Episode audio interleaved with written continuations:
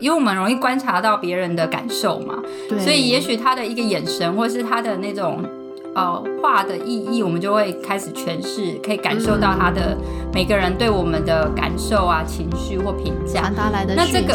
是，但这个讯息其实有一些人其实都 get 不到，他就没有关系，他不会影响到。那我们因为 get 太多，就 会有一些很对，我们就可能会对，所以这个是我们后面要讲的，怎么样自处。Hello，欢迎收听没什么了不起。我们是两个分别居住在美国、台湾两地的好朋友 Vicky 与翠文，希望透过节目与各位朋友一起分享日常生活中的点点滴滴，也希望透过无所不聊、百无禁忌的谈话，我们与各位朋友都能一起坦然面对人生，疗愈人生。Hello，欢迎来到没什么了不起，我是 Vicky，我是翠文，大家好久不见，都好吗？嗯嗯，最近台湾疫情很严重哎，相信大家生活上都有很大的变动。是那的在这边就希望大家都健康平安。嗯，对呀、真的，因为这一次的疫情真的是呃，就是个案数来的非常的快，然后政策上面也变化非常多，所以大家真的辛苦了。嗯我们要一起想尽办法度过这个艰难的时刻。是加油加油。嗯，好，那我们今天呢，就是要来聊一下有一个特别的主题，那叫做高敏感人。那在这边呢，我要谢谢我美国这边的一个好朋友 Ashley 跟我分享这个主题。嗯那翠文，你之前有听过这个名词吗？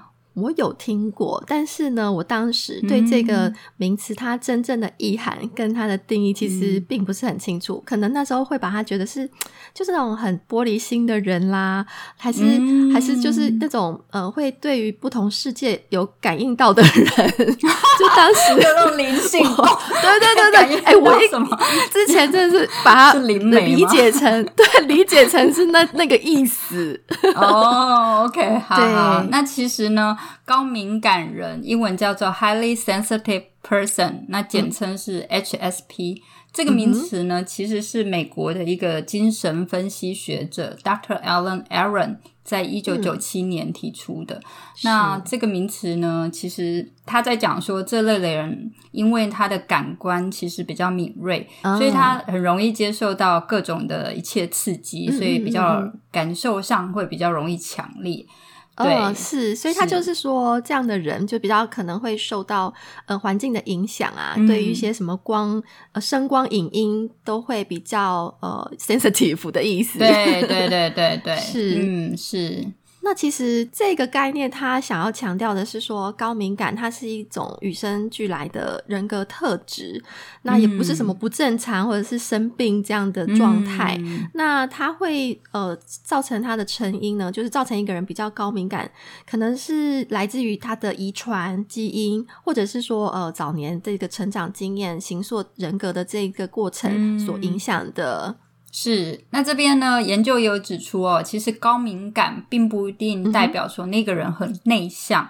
其实有是百分之三十的高敏感人，其实还是挺外向的，只是说他比较容易接受到一些刺激，然后也许他的共情能力比较高，这样子而已。是的，嗯，对，而且好像根据研究有显示啊，就是说高敏感的人其实是占了全球人口的百分之十五到二十，也就是说，嗯呃，五个人当中就有一个他是高敏感特质的人。这样算下来的话，其实是还蛮多的人口诶。是啊，是啊，有可能你跟我，对不对？或者你的朋友中，其实就有很多是这种高敏感的人。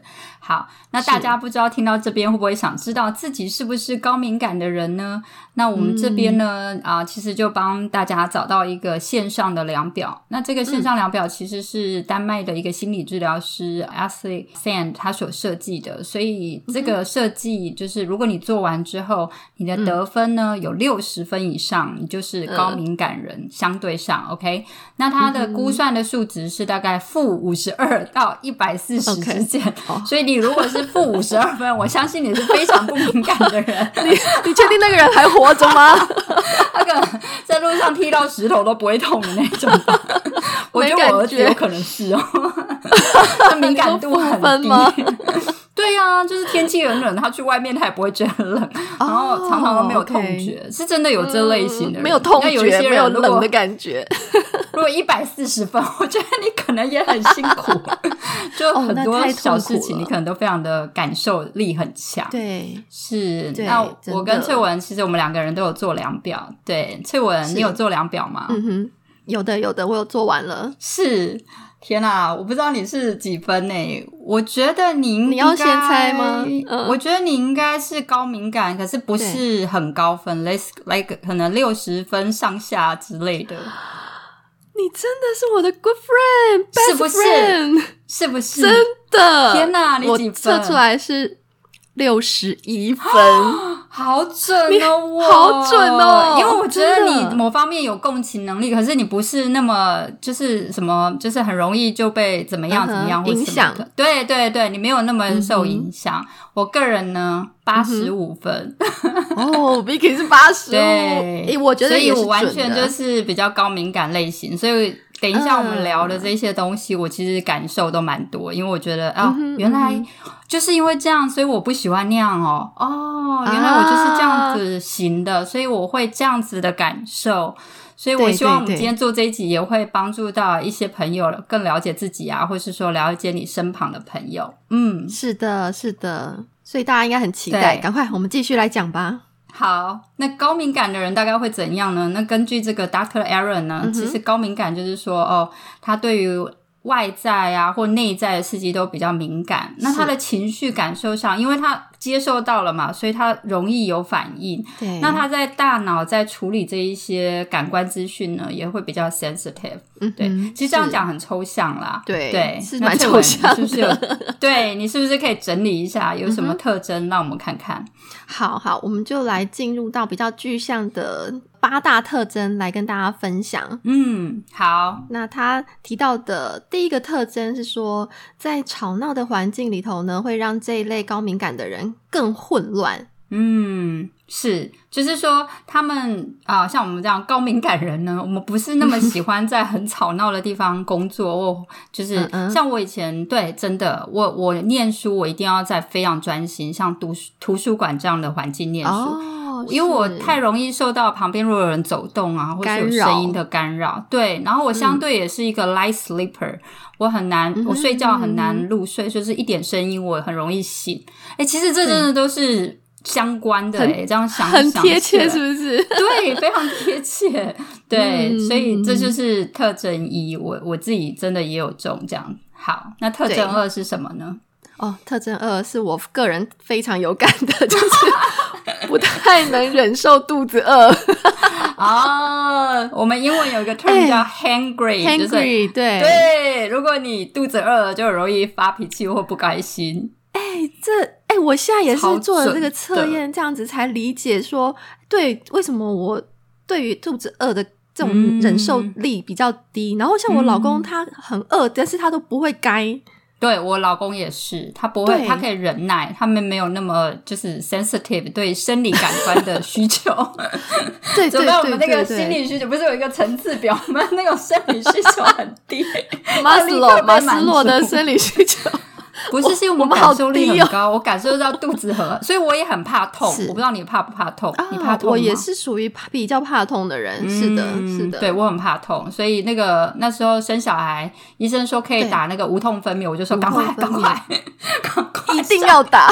对赶快上，能打就赶快打，最好全程都没有痛觉，这样是是是，对，所以这个就是我们特征二，很有趣，被说中了。对啊然后再来 特征特三，啊，等一下，他还说，所以好会因此因为饿肚子而对旁人发脾气。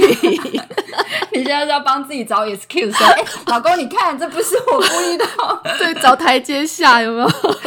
找合理，化自己的研究所就。是啊。我们不是常常在笑你说我怎么办？黄色有肚子饿，赶快不要肚子饿。我必须在这里 郑重的为当时我的身边的好友们跟你们道歉，就是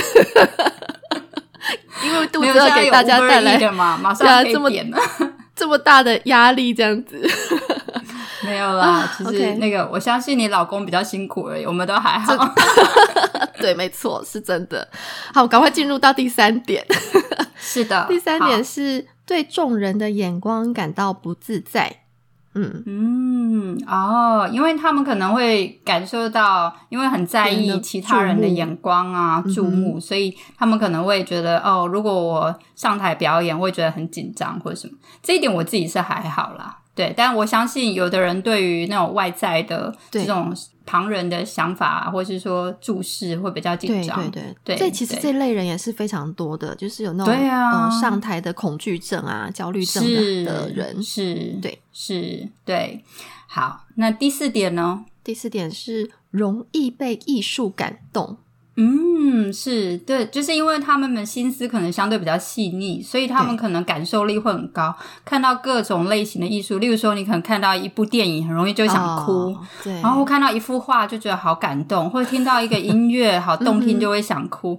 我完全就是这种的。嗯你也是哦。我是我跟你说，我听个歌那种很温柔的歌，我都会开始也哭了吗或者看会啊会真的，然后或者是电影很容易就也很容易就是会想哭。那相对的，如果看恐怖电影也很容易被吓到，就是会觉得很紧哦我我也张或非常暴力不喜血腥。欢。是的，就是太那个，嗯、太过头的这种电影都不太喜欢，嗯是，很就觉得很难受。对，那你有这一点有吗？我觉得我应该算偏中上啦，这一点的嗯那个敏感度偏中上。是、嗯理解。好的，那我们看第五点呢？第五点是能敏锐的觉察到他人的不自在。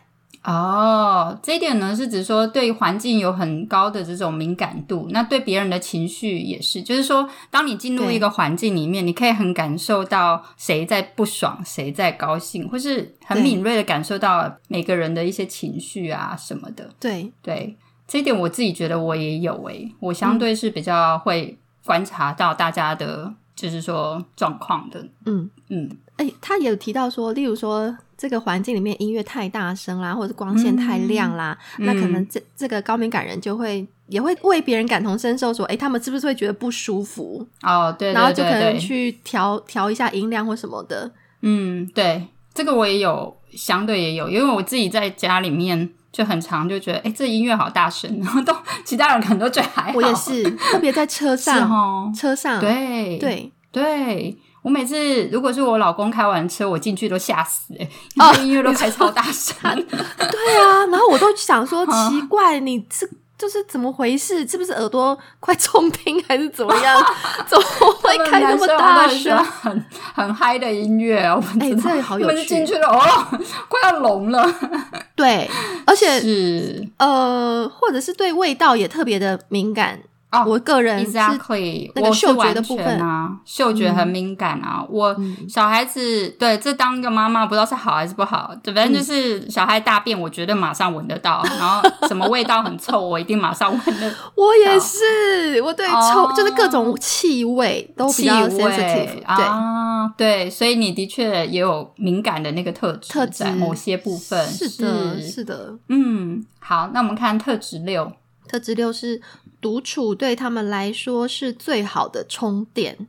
哦，这一点是指说，嗯，其实高敏感的人其实没有那么喜欢一直跟一大堆人就是疯狂的 social，他们相对还蛮喜欢自己一个人，然后就是说好像跟自己独处啊，然后跟就是他们因为太多人会太 overwhelming。对。啊对那我这一点，啊呃，我自己有一点点，但我我是一半一半啦，就是我我没有很喜欢一大群人一直搜寻，嗯但我可以做，就是所以就像刚刚你有提到说，我们这种人也不会是说内向的人，就是其实我可以嗯就是 outgoing，、可是我不是那么喜欢，就是你让我选，我可能情愿两三个人好友，然后好好的聊一。就是相对于来个二十个人要去那边 social，、呃一大那群的那种 party 啊，或者是甚至五六，嗯就是太多人，我就觉得不是那么喜欢了。对对对，因为对我们没有我们的 sensor 是一直 on 嘛，所以我们其实啊看到不是只有五六个人，我们就是会感受到二十几个人，每一个人我们都对会有可能会有观察，然后会有觉得他们对我们的，反正就是我觉得就是会比较一直 sensor 一直开，对，会觉得压力比较大。是嗯，这这嗯这点我觉得我也是有的。嗯哼，嗯那你有吗？我个人其实我是在处在中间，我可以哎、你不会啊我觉得你还好，你你其实还蛮 enjoy，你可以接受这种很多人的，对对对这我们聊过嘛。所以你看，我是不是对你就有了解？因为我知道你的对这个就不会，所以你大概六十分是很合理的。你我猜的好准哦。知音 闺蜜，真的，知音对闺蜜我我觉得我八十几也蛮合理的，就是我也不是到就是来个最最高层，但是我知道我已经是偏高的了。嗯，对啦，我本来呃我现在讲好像有点马后炮，但是我本来是要啊猜你大概八十五到九十之间。哦，真的，我刚刚我本来是要猜啦，好准哦。对对对对，所以我现在讲好像有点马后炮，哦但是哎，我们不会不会击不会不会，掌击掌我们就是知音知音。OK，对，真的是好朋友，能够理解彼此。对呀。好再来，那再来是特征七。好的，特征七是说，呃，这样的高敏感人不喜欢太过暴力的东西啊，那就跟我们刚刚聊到的一样，对，因为就是我们感受力很高嘛，我们不会喜欢看恐怖片啊，或是血腥暴力，因为我们就会也想到，如果是我们怎么办？哦我会这样想。对，哎、你会不会看不敢看那个就是打针的画面？哦，我还好，对，太血腥我不敢看，打针我还好，因为我本来就没有到哦超怕还好，对，但是就是相对，例如说外科医生他们要在那边处理那个伤口整个崩出来，我就会想对说，哇，我不敢看。我也不敢看那种的。对，但有些人就爱啊，真的有人就无所谓。我老公相对就是很可以。enjoy 的，对，那种感官刺激，我就想说，对啊，因为真的是每个人不同，所以真的是看到这个的时候，我们都更理解哦，原来是这样，所以我相对没有那么喜欢这些事情。嗯嗯是。好，那我们进入最后一点呢？特征八是当处理的事情变多时，高敏感的人呢会不知从何下手。哦，是，就是如果今天当有好多事情要同时处理的时候，他们可能会觉得哦，太 overwhelming，压力好大，不知道到底应该先处理什么。这样子嗯对，嗯这一点其实我还好诶、对我还好，可能我们是感觉比较可以去 organize 的人，嗯，或者是反正当妈妈就是 overwhelming 一大堆事情，同时啊就是要一直来、一直来、一直来，已经就是被训练 要 multitask 被训练了。对啊，真的，就像我跟你在录音前，我不是还在回一封 email 说，哎、今天女儿不能去上课。帮帮女儿请假。对啊，就很多事情同时要处理，嗯嗯，可能就习惯了啦。好，嗯，哎、但是我倒我倒是属于就是必须要一个步骤，就是我没有办法哦。同时，哎、但是我可以同时听很多个人跟我讲话，但是我我还是需要把在做事情的时候要一件一件来，一个一个，嗯，对对对我知道来，我有感觉，对，就是说你你会先专心处理这个，再处理那个，你可以同时知道说有五个需求，可是你会一个需求处理完，再处理一个，再处理一个，对对对对呀呀呀，对你帮我解释的很清楚。是是，因为我现在不是去当幼儿园老师吗，那个、啊那个小朋友是同时间十个需求来，哦，对 对啊，所有都来打，仗一样，蛮有趣的，是。很忙。那对你来，说应该也蛮挑战的。对啊，很挑战。但其实小朋友需求都还蛮简单的啦，通常就是来报告说，老师谁打我，老师谁怎么样，我就说、哦、，Can you have a conversation with him? Tell him like you know it's not okay. 把他 打发走。这种的比较多，对，不然就说老师可以帮我打开这个什么东西吗？啊什么的，嗯 OK，好，那我们聊到这边呢，我们要来进入下一点呢，就是说，嗯那高敏感人相对他的个性上特质比较容易嗯面对到的一些困扰或挑战有哪些呢？嗯，是好的。那其实根据刚刚提到的那些特征啊，相对的这一类的人呢，比如说他第一个常遇到的困扰或者是挑战，就是无法长时间社交。哦，对，刚刚我有提到嘛，就是如果我一直去外面一直这样 social，我就会觉得太多刺激，然后我就觉得很累。就是我可以做，但我回来会有一种心累，然后觉得压力很大。嗯，那时候是不是需要一些时间再把那个呃重新调试、重新充电回来、休息回来？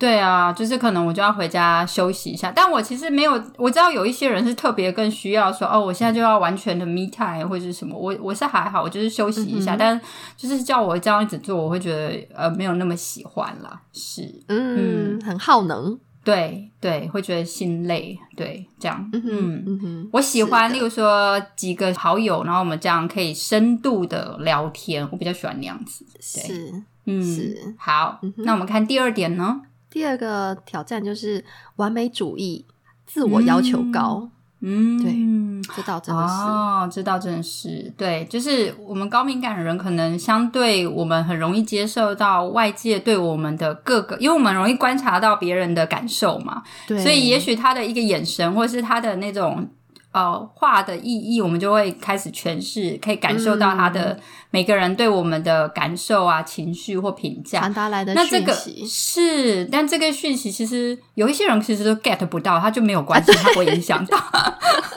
那我们因为 get 得 太多，就会有一些可能，对，我们就可能会对，所以这个是我们后面要讲的，怎么样自处。就是既然你 get 这么多，其实你是需要筛选的，你不用全部都放到你心上啊，来。全盘接对收，是对，因为你这样就是会对自己，如果每个人都对你有一些想法，啊，你每个都接受，然后你也觉得哦，那我要去配合对方的想法，那你就会给哦自己很大的压力，所以你就是会变得完美主义，我要事事求好，事事的等于说应付这一些啊、呃每个人对你的嗯要求标准。嗯，那其实这样就会很累，然后有像你说的完美主义啊，对呀。所以其实，在研究上，高敏感人的确也相对比较容易有忧郁啊或焦虑的这些状态。这个其实是。是有点相对的一个关系，相对的，对呀、是。所以第三个挑战就是也是容易被情绪怪兽吞没，哦，就是因为你也是一样嘛，像刚刚讲的，因为我们很容易共情，我们容易有啊、同理心，容易感受到、察觉别人的情绪。那也许嗯当别人很难过的时候，你也会感受到他难过，甚至自己也难过起来。所以这样子的话，就也很容易受到情绪的一些影响。影响是啊，是是，所以这几点大概就是我们高敏感人容易有的困扰或挑战。但是高敏感人有很多的优点哦，嗯我们现在要来讲讲这些优点好吗？嗯嗯，是的，所以呢，高敏感人的优点第一点就是它是一个讯息接收器，所以嗯。思考的能力也会比较强。啊，是，就是因为高敏感的人，他可能就是好像一个一个高速处理机。对，他就一直在接收好多好多外在的资讯，所以他其实脑袋就会一直在动，所以他思考是，哎、我这样想一想，也许就是这样，所以思考比较跳跃，或者是说，嗯，他其实逻辑思考，这是那个我们看的研究说的，不是我自己说 好像说比一般人好啊，然后容易察觉到各种状况，所以其实可能相对上这一点会是他的优势，他可嗯能可以想的比较多，然后思考逻辑也不错，这样子。对，所以在团队里面可能也嗯。比较可以担当一个决策者或者是规划者，作为这样的角色。嗯规划者应该是对，应该蛮好，因为他可以想到蛮多方方面面不同的想法。是是比较周全。这一点我觉得我自己好像对，好像也是会想比较多那种。嗯对呀，确实也是属于你的特色之一好。对嗯，对对，这就是我们的优点啦。OK，呀，好，那第二点啊，第二点有什么优点呢？他是说这一类的人呢，行事谨慎，而且能够嗅出细节。哦，嗯对，因为因为我们很容易感受到各种不同的刺激啊，或是周围不同的环境。嗯那我们也因为能够观对观察力比较敏，就是比较仔细，所以也容易看到一些小小的细节或是不同之处。嗯，对，所以其实这个是一个优点嘛，就是当你今天需要去嗯发现，例如说，假设你在比较不同的商品，那你就很容易看出来这个的优缺点。所以嗯相对其实嗯我觉得来讲的话，分析能力啊也是不错的。我觉得这一点可能也是我们的特色之一。特色之一，而且像刚刚讲的，我们一句话可能我们可以 get 到比较多的 弦外之音哦，对我 get 非常多，get 非常多。可是有时候真的会想太多，所以其实就是我们会累的地方，就是会想太多。那其实有时候是真的自己想太多，也有可能对。嗯但这个可能也就是真的是我的特质啦，就是我以前也有喜欢文学嘛。那文学其实当你在分析小说、文学作品的时候，你其实都是去分析每一个句话，这一篇对话，嗯这个人的对话，他到底其实内内他真心的内意。这叫什么弦外之音啊，或者是说他的嗯心里面是怎么样 OS 的背后想传达的，对对对对对对。好，那我们进入第三点。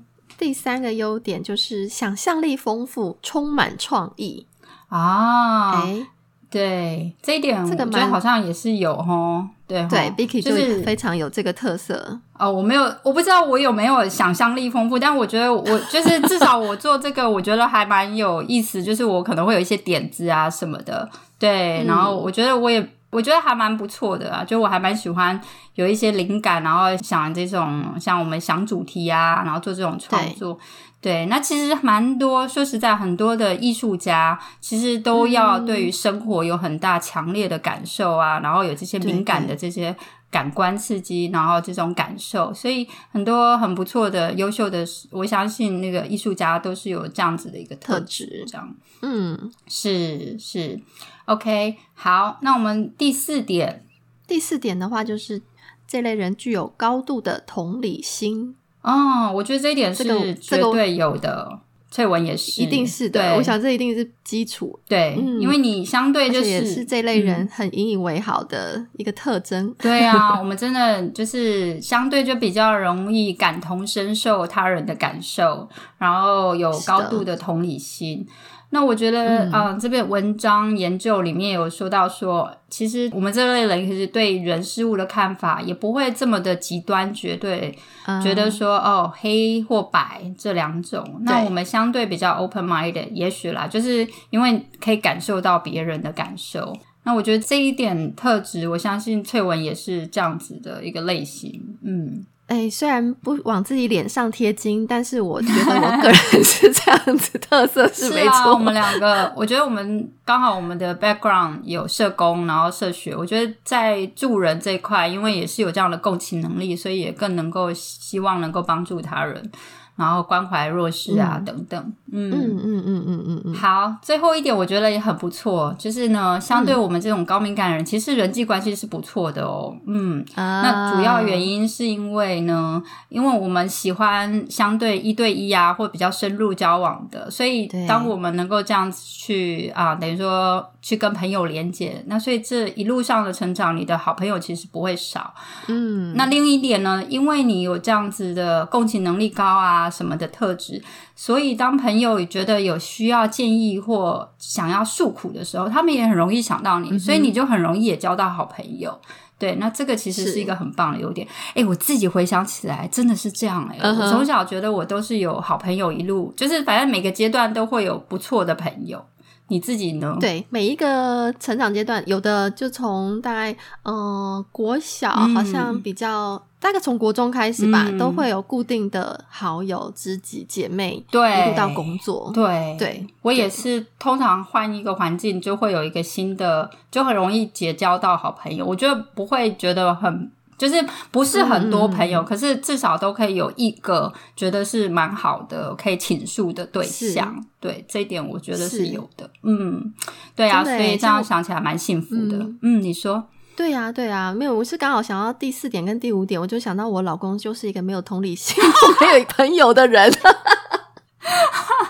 哎、他们去做一下量表啊，他们可能是负的，没有啦。我就是有这么打算因为他毕竟还是文组的，我觉得他可能就是来个三四十分哎或四五十分。好，你也请我他来测。下次请他做完，再看 Vicky 是不是又猜中了他的分数。我跟他没有那么熟啦，我真的只是随便说说，对我没有那么了解他，我不知道他其他面相是什么。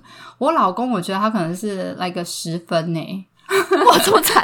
他很低这么不啊，他也是完全没有这些东西的人呢、他就很 所以你儿子冰冰，就是复制了他的那对个啊，爸爸就。感受力比较低啊、我女儿比较像我，因为我女儿，我就记得她两三岁两岁吧，她就会看着我的眼睛，然后这样在 read my mind，read my face，、在看我的脸说哦，对对妈妈你是不是难过？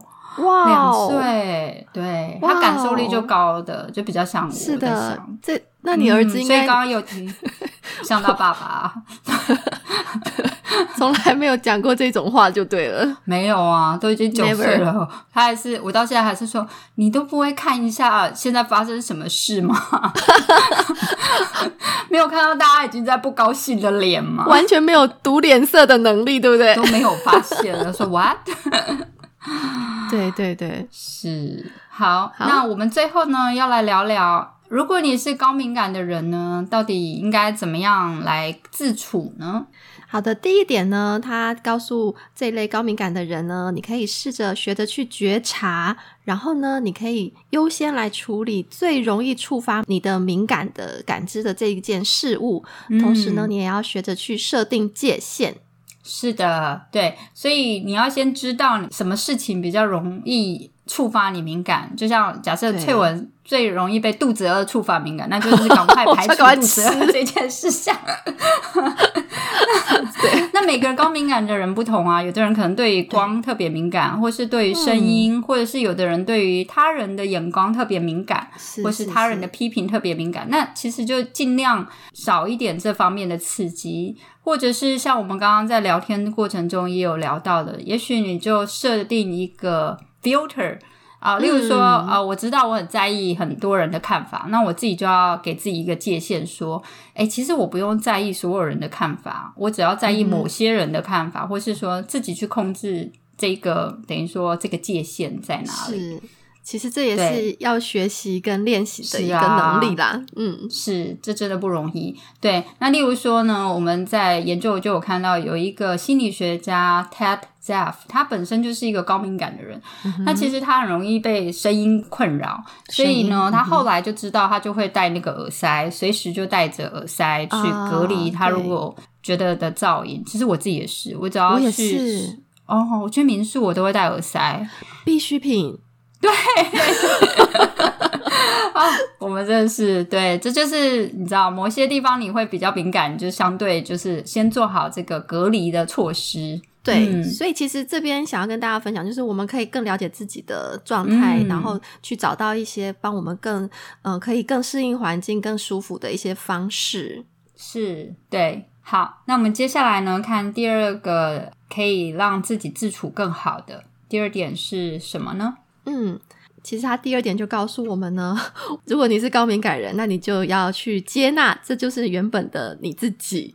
嗯，是，其实这一点真的也很重要啊，因为。以前我们可能就像你刚刚一开始讲的，会以为说哦，高敏感就好像玻璃心或者什么。其实，嗯，Well，你说玻璃心也有一点对，可是也有一点不对。就是说，我们其实就是比较敏感，那我们可能容易受到一些感受，然后就比较会可能相对会受到刺激，那也有一些情绪的波动。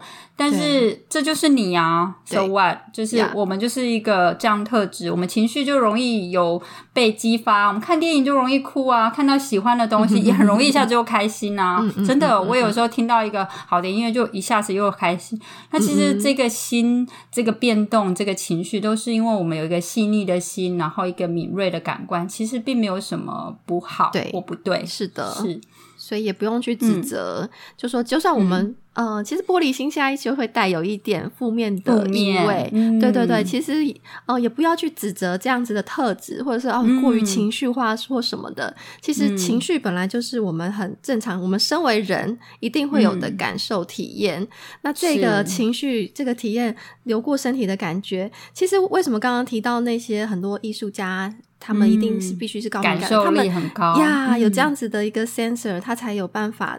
就 catch 住所有的感官感受，然后呃，创造出很美的作品。那所以其实你就接纳这就是你吧。对呀，也许我们会是一个很好的艺术家，某方面 I don't know。是是的，是的。好，那第三点是什么呢？第三点呢，他告诉我们说，其实我们可以留给自己一些 me time，因为你可能你身为高敏感人，太去共情别人的感受，太有同理心，然后可能呃你 always 在 take care 别人的这些需求啊，那其实你就会很累。其实就要提醒给自己适当的保留一些独处的时间，然后让自己休息、充电、复原。是。对，我觉得这一点也呼应到刚刚讲的第一点啦，就是说有时候也是要设定一些界限。虽然你感受到很多人的情绪或感受或需求，但也不代表你需要去照顾每个人的情绪需求。对，所以这一点呢，反正就是 always 照顾好自己是挺重要的，最重要的一件事之一。是啊，嗯。好，那我们今天呢聊了什么是高敏感人，特质有什么，然后有哪些优点，然后容易面对的挑战有哪些？那最后呢，我们也聊到说，如果你真的是高敏感人的话，有哪些啊几点你可以帮助自己相处的更好？是，那其实还是要回到呼应我们最开始提到的啦，高敏感人真的不是什么缺点，只是不一样的一个特性，不同的个性。所以我们希望呢，透过今天的聊天啊，这一集可以帮助到朋友。友们更了解高敏感人他们的一个特质跟样貌。那我们想强调的就是，其实每个人都是独一无二的。希望呃每个朋友呢都可以开心的来拥抱自己的特色。那其实就是不要觉得别人跟你不同，我们就觉得呃你怎么这样？那其实对，就是让大家可以更包容、更理解彼此。是好的，那我们今天节目就到这边，我们下次见喽，拜拜。下次见，拜拜。希望今天的节目能带给朋友们一些共鸣与参考。喜欢我们的朋友，欢迎在各大收听平台按下订阅，并分享给你的亲朋好友。使用 Apple Podcast 收听的朋友，也欢迎给我们五星的评价，并留下你的感想。我们需要你的小小具体行动支持哦。也欢迎追踪我们的网站，没什么了不起。我们下次见。